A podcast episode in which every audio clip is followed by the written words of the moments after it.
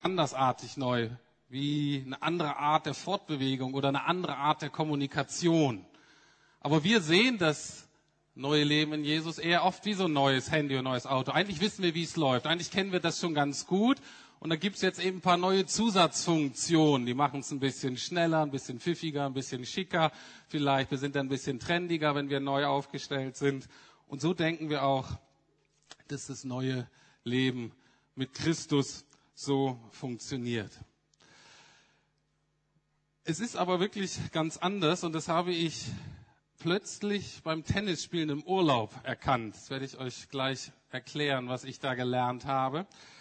Ähm, aber wichtig ist, dass ich euch ein Bild vorstelle, was ihr da vorne auch seht. Das habe ich mir geliehen von dem englischen Schriftsteller C.S. Lewis. Den kennt ihr wahrscheinlich. Der hat so eine Vorliebe für Fabelwesen. Und die Veränderung ist so, dass wir vorher als natürliche Menschen mit unserem natürlichen Leben eben wie Pferde sind. Unterschiedlich stark, schnell, schön, aber wir sind wie Pferde. Und er sagt, das neue Leben ist wie ein Pferd, dem Flügel wachsen und das dann die menschliche Sprache sprechen lernen kann. Also das Pferd kann zwar immer noch laufen und gehen, das ist vielleicht auch manchmal sinnvoll, aber eigentlich ist es ein völlig neues Wesen, was fliegen kann und was ähm, mit Menschen kommunizieren kann. Und auf dieses Bild werde ich immer mal wieder zurückkommen. Kommen wir zurück zu dem Gedanken, dass es neue Leben neu ist und andersartig. Und das ist sehr verwirrend erstmal für uns selber. Ich liebe es, mit Leuten äh, zu sprechen, die vielleicht neu im Glauben sind oder sich gerade überlegen, ob das so das Richtige ist und denen dann so zu erklären, was so die Unterschiede sind zwischen alt und neu. Und in der Seelsorge kommt man natürlich da auch relativ tief und kann so schauen, was dann anders ist und das fasziniert mich. Aber ich, mir geht's auch nach paar 20 Jahren Christ so, dass ich immer wieder neu entdecken muss, ja, was ist denn das eigentlich, was mir da angeboten wurde, was da in mir lebt. Aber natürlich ist dieses andersartige, neuartige auch verwirrend für Leute, die eben keine Christen sind, die keine Kinder Gottes sind. Wir wirken eigentlich für die meisten Berliner völlig normal. Man lernt uns kennen, man spricht und wir sind in der Regel auch ganz nett. Äh, natürlich nicht alle, aber äh, die meisten. Und, äh, und dann plötzlich als Christen haben wir manchmal Ansichten oder Überzeugungen und Verhalten, weil wir denken, das ist aber komisch. Was ist denn das? Und es kann sehr verwirrend sein.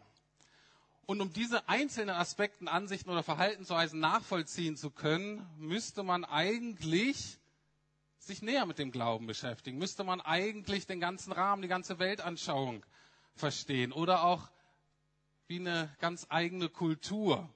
Wir waren jetzt im Urlaub, wir waren sowohl in England als auch in Spanien, was ein bisschen eine komische Kombination ist. Aber ähm, und da ging es ja auch so, eben in eine andere Kultur einzutauchen und zu merken, die sind aber hier ein bisschen komisch. Aber je länger man da ist, desto mehr versteht man das natürlich. Es war ganz interessant zum Beispiel das unterschiedliche Verhalten von Menschen am Strand. Und wir Deutschen, also zumindest meine Familie, sind da ganz anders als die Spanier oder die Engländer. Und am deutlichsten wird das am Nachmittag. Und es war insofern verwirrend, als wir, wir waren in Südwesten England und im Nordwesten Spanien. Also bei England unten links und bei Spanien oben links. Und man würde ja denken, das ist völlig anders. Interessanterweise ist das landschaftlich und klimatisch total ähnlich. Nordwestspanien ist wie Südwestengland. Es ist eigentlich sehr nett, ist sehr mild und das ist ganz viel grün, sehr grün und es hat so Atlantikküste, Steilküste total ähnlich. Und deswegen war das auch sonderbar, wir haben uns irgendwie gefühlt, das ist alles so gleich, aber das Verhalten der Menschen am Strand war völlig unterschiedlich. In Spanien war keiner am Strand von 13 bis 15 Uhr, außer wir komischen Deutschen. Und weil es kein Touri-Gebet war, war der eigentlich total leer. Aber ab, 5, ab 17 Uhr, 17.30 18 Uhr kamen die alle an den Strand mit Kind und Kegel, Kleinkinder und blieben da bis spät abend, bis es dunkel wurde, wo wir schon lange zu Hause waren. Dann eine Woche später waren wir am England, 17 Uhr, und um 17 Uhr packen alle Familien mit kleineren Kindern, also Kinder vielleicht bis acht Jahren, packen ihre Sachen und gehen nach Hause. Das Wetter ist schön, es ist warm, warum gehen die denn nach Hause? Total komisch. Wenn man aber die jeweilige Kultur kennt, versteht man auch die Verhaltensweisen. Und so ist es auch mit dem neuen Leben, was wir als Christen leben. Zurück zu dem Neuen. Ich hatte in der letzten Predigt schon mal angedacht, dass, dass den Fehler, den wir oft machen, wenn wir über das Christsein nachdenken, über das neue Leben, was wir haben, dass wir das Alte nehmen, was wir kennen, so ein bisschen wie von, mit dem Handy, und das Alte, was wir kennen, das vergrößern wir und das wollen wir verbessern. Jesus möchte aber nicht das Alte verbessern. Das Alte soll weg und er will wirklich Neues schaffen. Gehen wir zurück zu dem Pferd. Wir sagen, okay, Pferd, ganz gut. Das soll eben stärker, schneller und schöner werden, damit es irgendwie über, immer besser über die Hindernisse des Lebens springen kann. Wir sagen vielleicht, oh ja, Geduld ist eigentlich ganz gut und wir arbeiten hart daran, geduldiger zu werden. Freundlich sein ist wichtig. Wir arbeiten hart daran, freundlicher zu werden. Und wir sagen, ja, vielleicht ist es nicht gut, wenn ich die ganze Zeit so selbstzentriert bin. Ich arbeite hart daran, mich mehr um andere zu kümmern. So verstehen wir eigentlich unser neues Leben. Auch wir sollen so ein bisschen moralischer, netter, besser werden. Aber wie gesagt, Jesus möchte uns in ein ganz neues Wesen verwandeln. Und das bedeutet aber, dass wir das Alte auch hinter uns lassen müssen. Das Alte muss auch aufhören, irgendwann zu existieren, weil sich das Neue sonst nicht entfalten kann. Gut, wie sieht das jetzt praktisch aus? Ich könnte jetzt unterschiedliche Themen nehmen. Ich habe jetzt mal das Thema genommen, was bedeutet das neue Leben jetzt in Bezug auf unseren Alltag? Viele von uns waren ja im Urlaub und ich weiß nicht, wie es euch geht.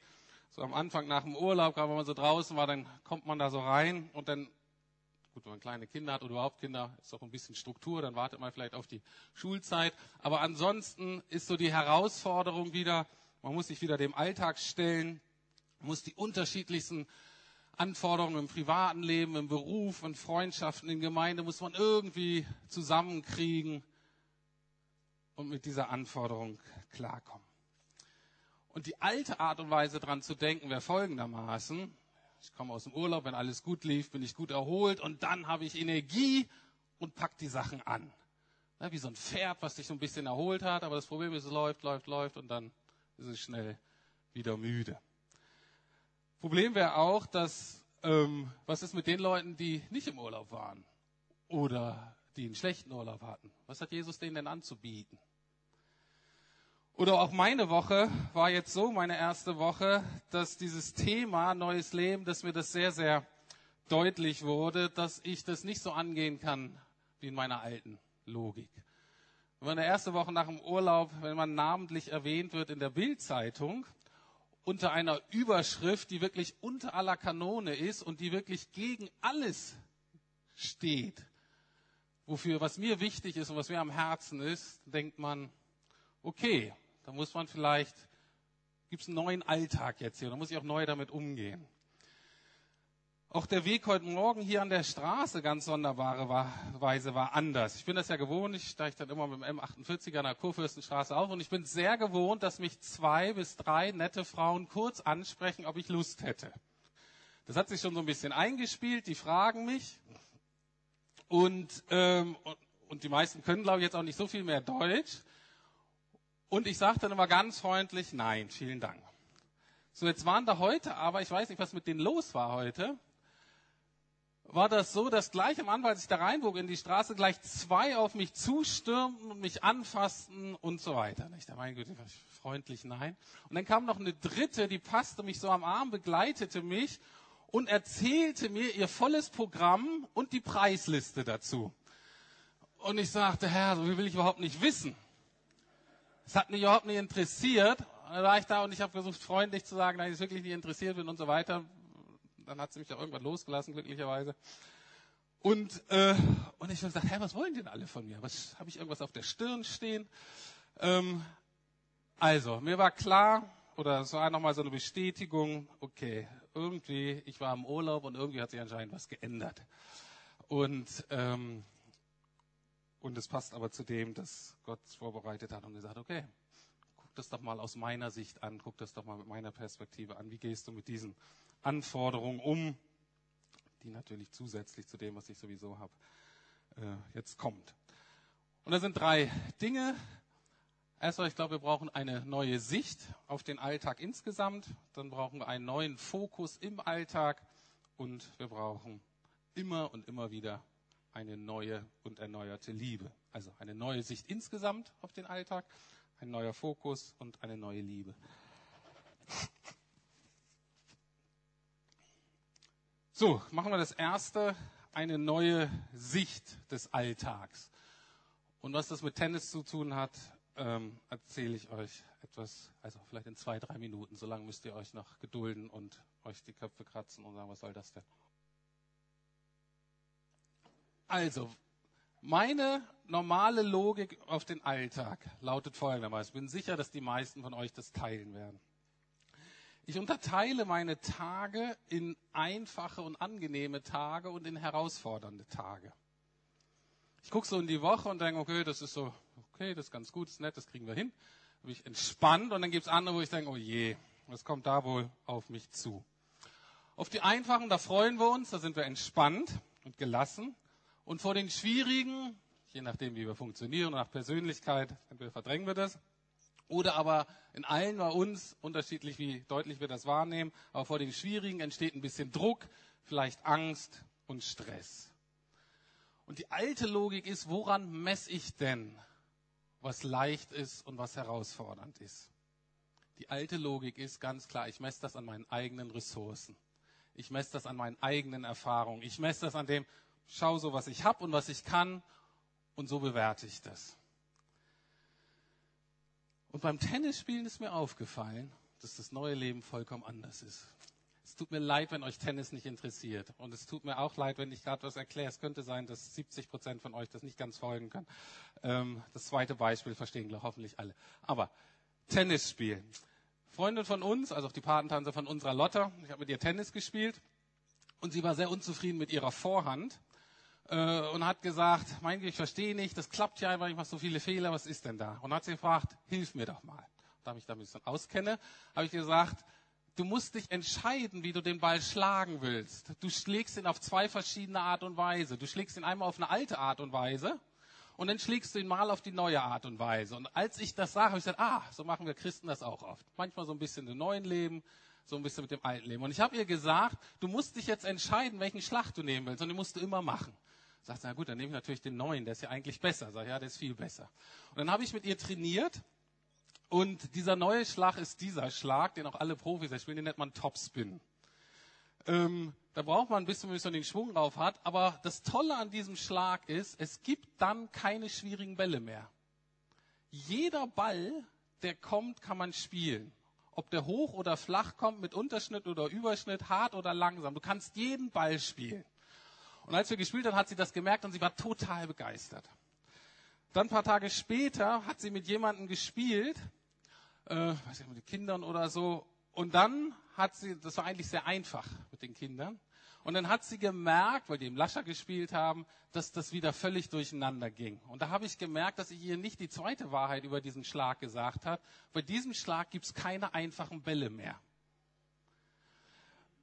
Weil bei dem alten Schlag ist es so, kommt da so eine Lusche rein, ne, dann kannst du schlagen, wie du willst, kriegst du irgendwie rüber. Kommen die aber schwieriger, kommst du in Not. Beim Topspin ist es so, da ist auch eine langsame Lusche, ist genauso schwierig wie ein harter, weil es nur darauf ankommt, wie du dich stellst und wie du schwingst. Und ein leichter Ball ist da genauso schwer wie ein schwerer Ball.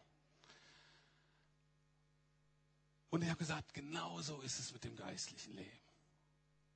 Es gibt, wenn ich in dem Neuen bin, eigentlich keine leichten und keine schweren. Warum nicht?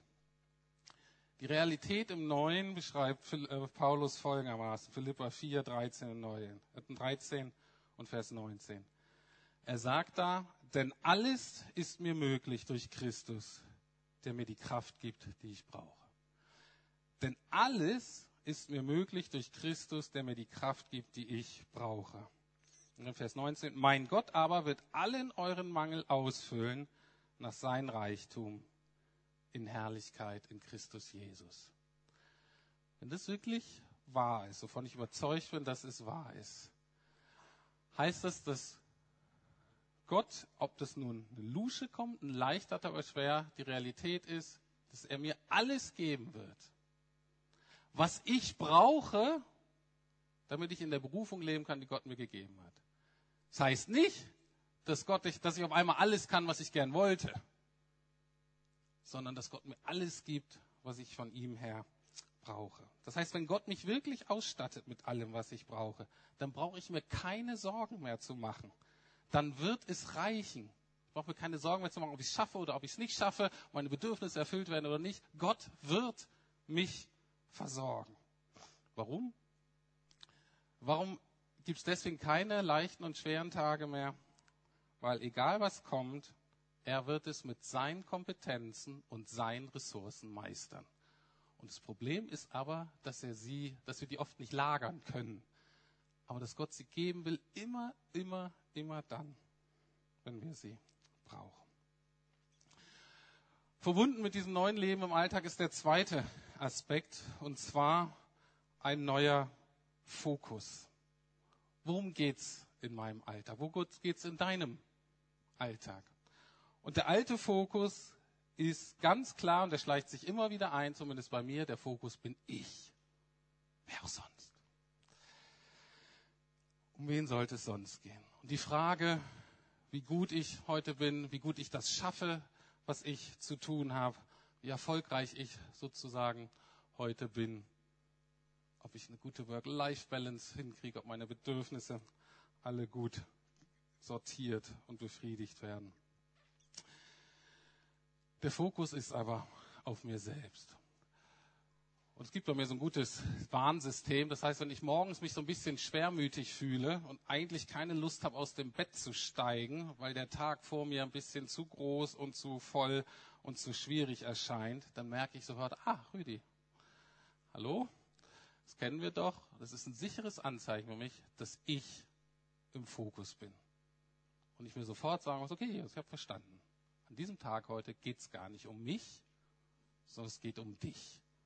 Und das Tolle ist, er sagt, okay, Gott kann sich wunderbar um sich selbst kümmern und nimmt mich damit wunderbar mit rein, so dass ich dann selber aus dem Mittelpunkt mich rausrücke und dann auch mutig aus dem Bett kletter. Was sagt Paulus zu diesem neuen Fokus, zu dieser Perspektive? In Kolosser 3, Vers 17 steht, alles, was ihr sagt und alles, was ihr tut, also jeder Lebensbereich, egal welcher, soll im Namen von Jesus dem Herrn geschehen und dankt dabei Gott, dem Vater, durch ihn.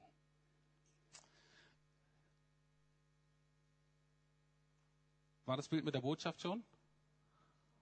Okay, gut. Äh, ähm, das Beispiel nehme ich äh, gleich nur, falls ihr euch wundert, was damit zu tun hat. Also, alles, was ihr sagt und alles, was ihr tun sollt, soll im Namen von Jesus, dem Herrn, geschehen und dankt dabei Gott, dem Vater, durch ihn. Was heißt das jetzt, alles, alles im Namen des Herrn zu tun? Es heißt nicht, deinen normalen Alltag zu machen, was du gerade machst, und immer zu sagen, im Namen des Herrn, im Namen des Herrn, im Namen des Herrn. Das ist für dich sehr anstrengend und glaub mir, für alle um dich herum total nervig. Das ist nicht gemeint. Im Namen des Herrn spricht über eine innere Gewissheit, die Gott uns geben möchte. Und zwar im Namen des Herrn zu handeln bedeutet in der Autorität von Jesus zu leben. Und da kommt die Beispiel, das Beispiel mit der Botschaft rein. Mach nochmal das Bild zurück. Das ist die deutsche Botschaft in der Mongolei. Das Bild kannst du mal kurz lassen. Der Hintergrund von diesem im Namen des Herrn Dinge zu tun, ist einer, der den Paulus oft gebraucht. Und zwar er sagt, wir sind Botschafter Gottes. Jeder einzelne von uns, der Jesus nachfolgt, der ein Kind Gottes ist. Also stellen wir uns vor, ich bin Botschafter Suman in der Mongolei. Und als Botschafter spreche ich nicht, zumindest nicht in öffentlichen Anlässen, als Botschafter Suman denkt dies oder jenes. Oder Botschafter Suman sagt, komm, das machen wir so und so, sondern ich spreche als Botschafter im Namen der Bundesrepublik Deutschland. Und es hat ein ganz anderes Gewicht, als wenn Botschafter Sumann das sagt. Obwohl das vielleicht genau das Gleiche ist. Es hat ein ganz anderes Gewicht. Was ist noch mit dieser Autorität verbunden? Das ist ganz wichtig, dass wir das entdecken, diese Dimension für uns als Christen. Mit dieser Dimension des Botschafters ist ein ganz anderer Schutz verbunden. Stellt euch vor, wir kriegen Trouble mit der Mongolei oder mit irgendwelchen Gruppen da und die sind dann nicht zufrieden. Wenn ich das als äh, Botschafter Suman mein privates Haus, na, da, na, da kriege ich vielleicht ein paar Freunde, ein paar Nachbarn, ein bisschen Polizei, da gibt es aber keinen großen Schutz. Aber die Botschaft, die ist eigentlich unantastbar. Weil der Angriff auf die Botschaft ist ein Angriff aus Deutschland. Das bedeutet aber auch, dass ein Angriff auf die Botschaft ganz andere Hilfe und Ressourcen mobilisieren wird zum Schutz. Und genau das ist uns auch zugesagt. Dass wenn wir zu Gott gehören, wenn wir als Botschafter uns empfinden, wenn wir wissen, wen wir hier eigentlich repräsentieren auf dieser Welt, dann haben wir eine Schutzfunktion. Die Bundesrepublik Deutschland im Zweifel muss schützen mit Polizeiaufgebot und Militär und so weiter. Das ist ja auch gut und richtig. Was ist unser Schutz? Also nur ein Vers jetzt. Nicht mit Herr oder Kraft, sondern durch meinen Geist, spricht der Herr. Mit Gott selbst. Das ist unser Schutz. Das kommt uns zu Hilfe. Und der Name Jesus steht für den ganzen Schutz und die ganzen Ressourcen der himmlischen Welt.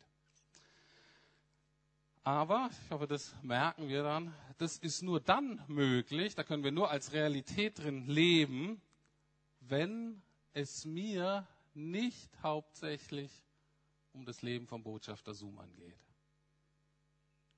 sondern wenn ich ein echtes Herz dafür habe, das sagt, ich will mein Land hier gut repräsentieren. Anders ausgedrückt, wenn ich im Alltag merke, okay, es geht um Jesus. Es geht nicht um mich. Und was ich möchte, ist alles das, was ich tue und sage und so. Ich möchte das in Dankbarkeit, das ist auch so ein schöner, Dankbarkeit zum Vater ausdrücken. Sagen, danke, danke, danke für das, was ich habe, was du gibst, bevor du mich bewahrst und so weiter. Und damit verbunden ist eine neue Zeitdimension, in der wir leben. Ich habe schon ein paar Mal darüber gesprochen, aber das ist ganz, ganz wichtig. Wir sind in der Regel selten in der Gegenwart, sondern gerade wenn wir ein bisschen feines Gewissen haben, sind wir oft in der Vergangenheit, dass wir denken, oh, was habe ich da wieder getan, was habe ich da gemacht, oh nein. Und das Angebot ist Vergebung, immer ständig. Das, lass das. Vergangenheit ist geklärt. Oder aber wir haben natürlich die Spezialisten, zu denen ich durchaus auch gehöre, dass man in die Zukunft guckt und sagt, ah, das wird kommen und man sorgt sich, man versucht sich innerlich auf die Zukunft vorzubereiten. Es ist nicht die Zeitdimension, in der Gott wirkt. Gott wirkt in der Gegenwart. Kennt es von Jesus, der hat eine Zeiteinheit, ist heute. Jesus hat immer nur die Zeiteinheit heute. Gerade wenn man mit Schwierigkeiten zu tun hat, ist wichtig, ein Tag nach dem anderen. Aber natürlich wird aus dem Heute auch ein Jetzt, ein immerwährendes Jetzt. Jetzt in diesem Moment versorgt mich Gott mit dem, was ich brauche. Und jetzt in dem nächsten auch wieder. Und es wird so wunderbar in diesem Vers ausgedrückt. 2. Korinther 8, Vers 9. Er hat die Macht, euch mit all seiner Gnade zu überschütten, damit ihr in jeder Hinsicht und zu jeder Zeit alles habt,